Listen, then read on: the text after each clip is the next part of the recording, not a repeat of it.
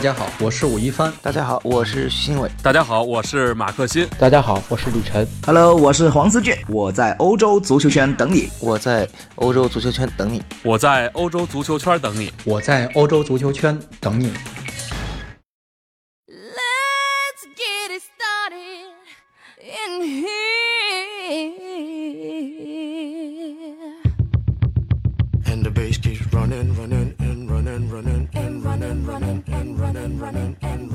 one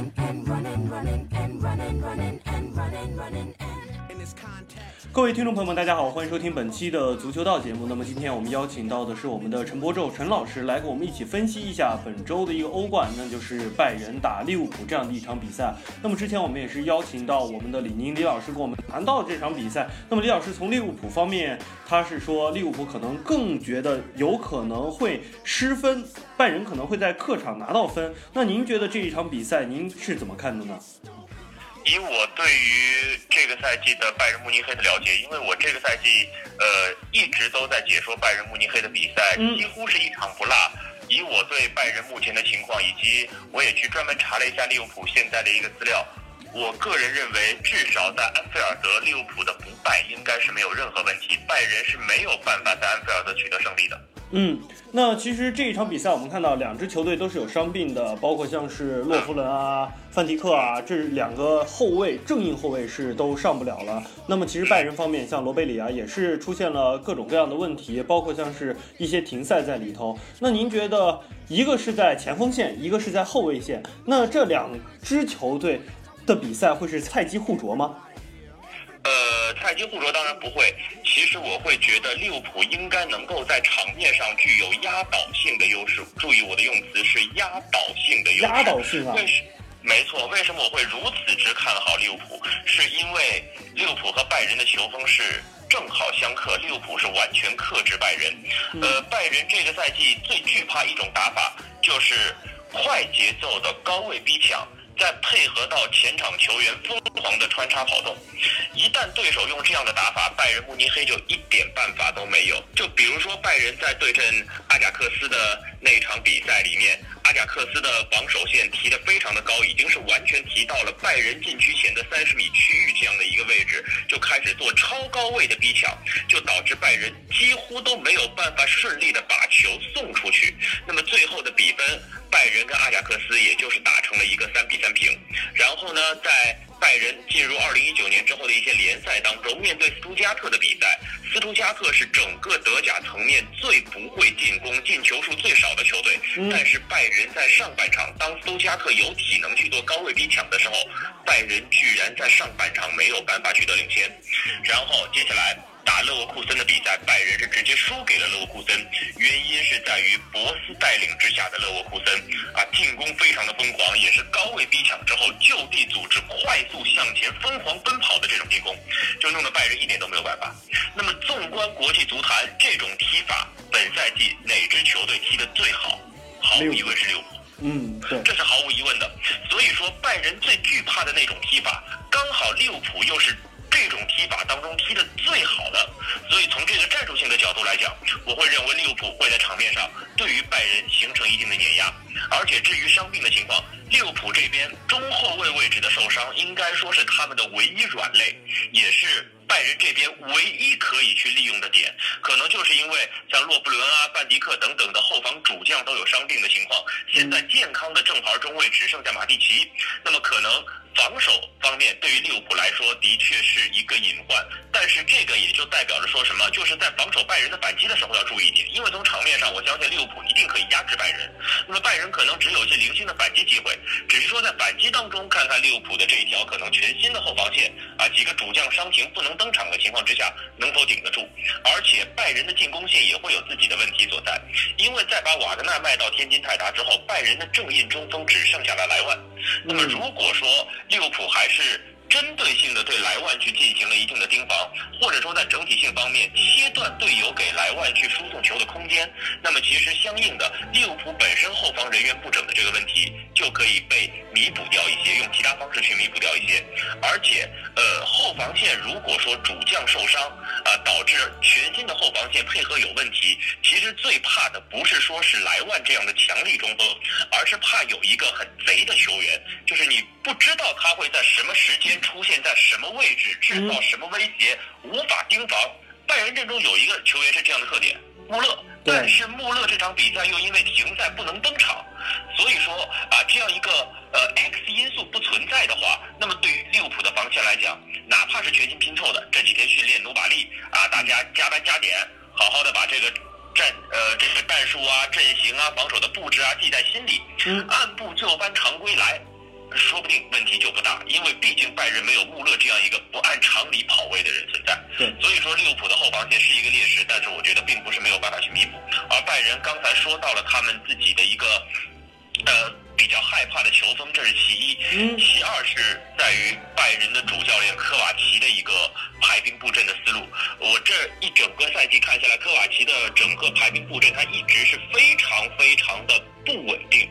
呃，从他的首发阵容到他的换人，经常是这场首发看着挺正常，换人乱换，啊，下一场首发不太正常，哎，换人倒还行。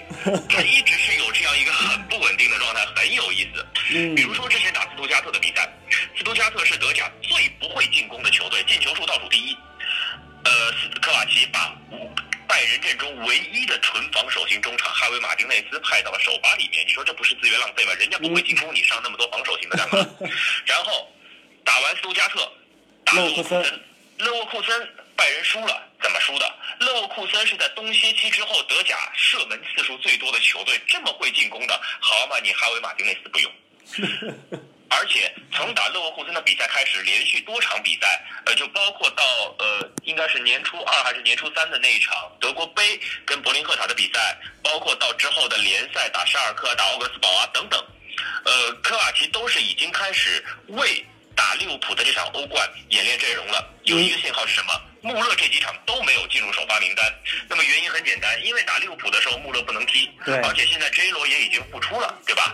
对，所以说科瓦奇他已经是有意识的，这连续让 J 罗首发，让 J 罗去适应这个比赛的氛围，适应首发的节奏和感觉。那么就可以看作最近连续的多场比赛，科瓦奇都在为打利物浦演练阵容。然后这连续的多场，哈维马丁内斯都不在主力阵容里面，那我就有理由相信，打利物浦这场比赛，科瓦奇大概率啊是大概率不会用哈马。如果他用了，我又会觉得很奇怪，你这突然之间用了，你前几场比赛又都不用，怎么磨合？所以当然科瓦奇有的时候这个思路我也不太理解啊。神经刀当然我只能说按照常理来说，大概率他可能呃不会使用哈马。那么不使用哈马这样一个防守尖兵，首先面对利物浦的这种啊、疯狂的高位逼抢，就地发动快速的进攻。拜仁的防线本身就是会捉襟见肘的，这是第一。第二，如果说在我的阵容里面没有一个防守尖兵的话，我是否需要靠整个体系上来弥补防守的问题，对吧？靠整体去弥补个人单兵防守的不足，我觉得这个逻辑应该没有错吧，浩然？嗯，没错。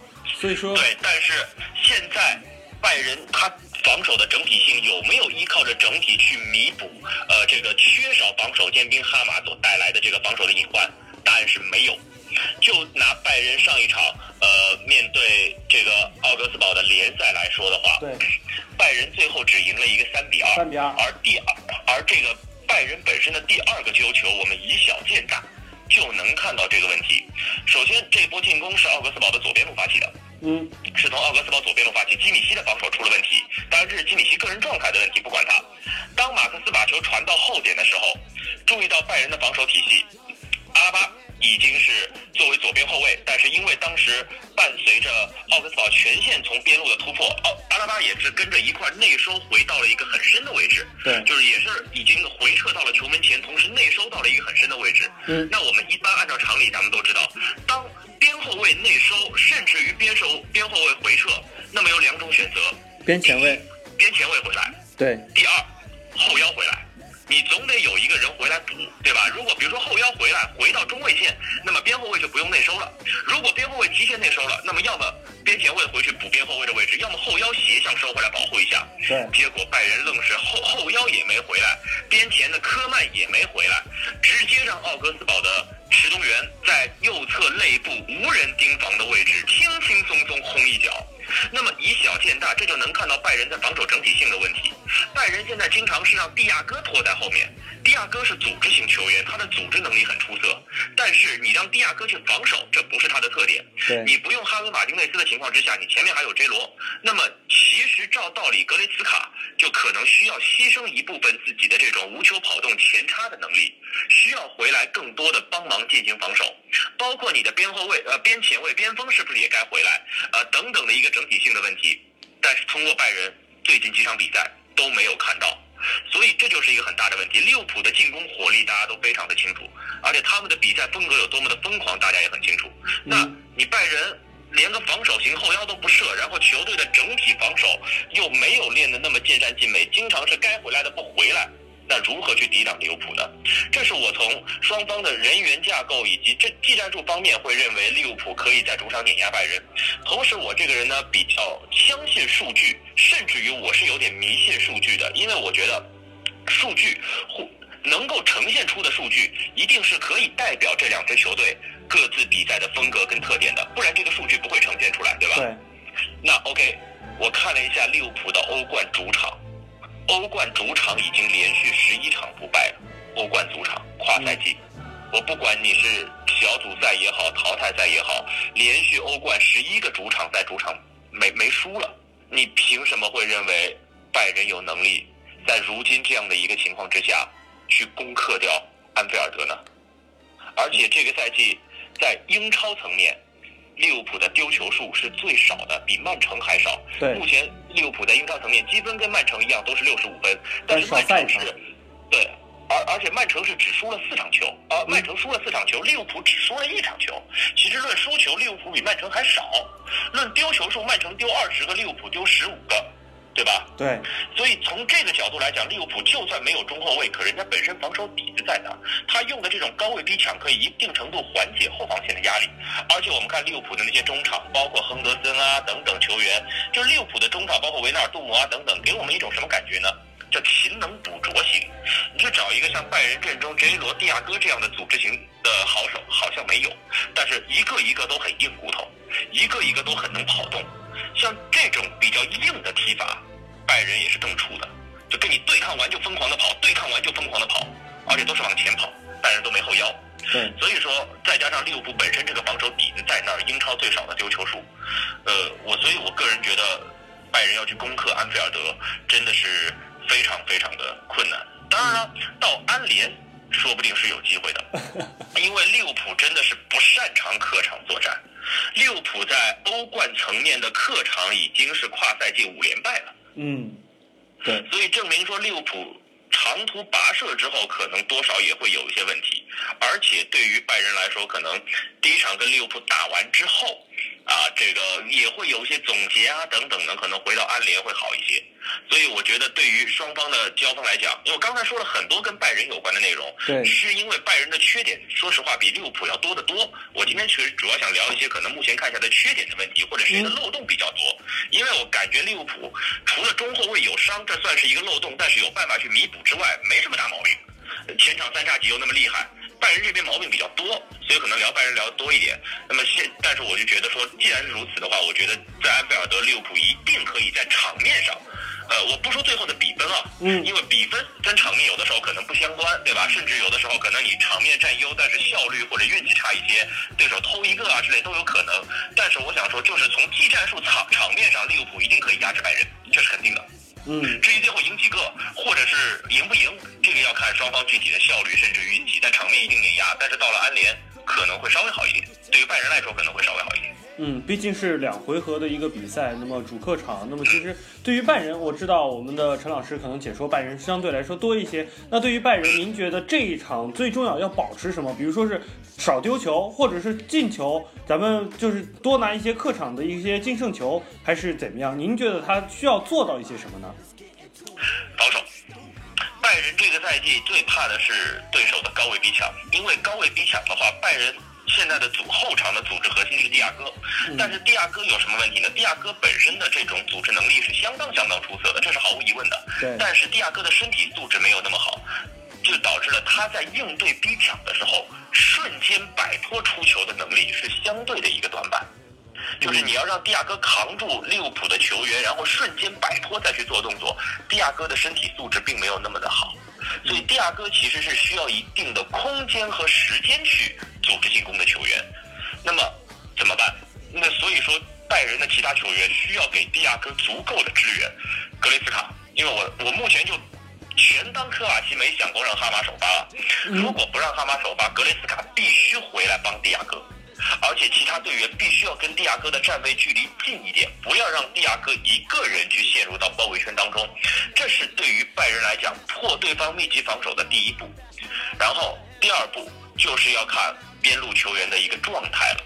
在罗贝里受伤的情况之下，科曼跟格纳布里会成为呃拜仁这边最主要的一环啊。罗本受伤，里贝里是刚刚第五个孩子出生，今天没有跟着大部队去利物浦，说是明天才赶到，能不能打还不知道。啊，是这么一回事儿。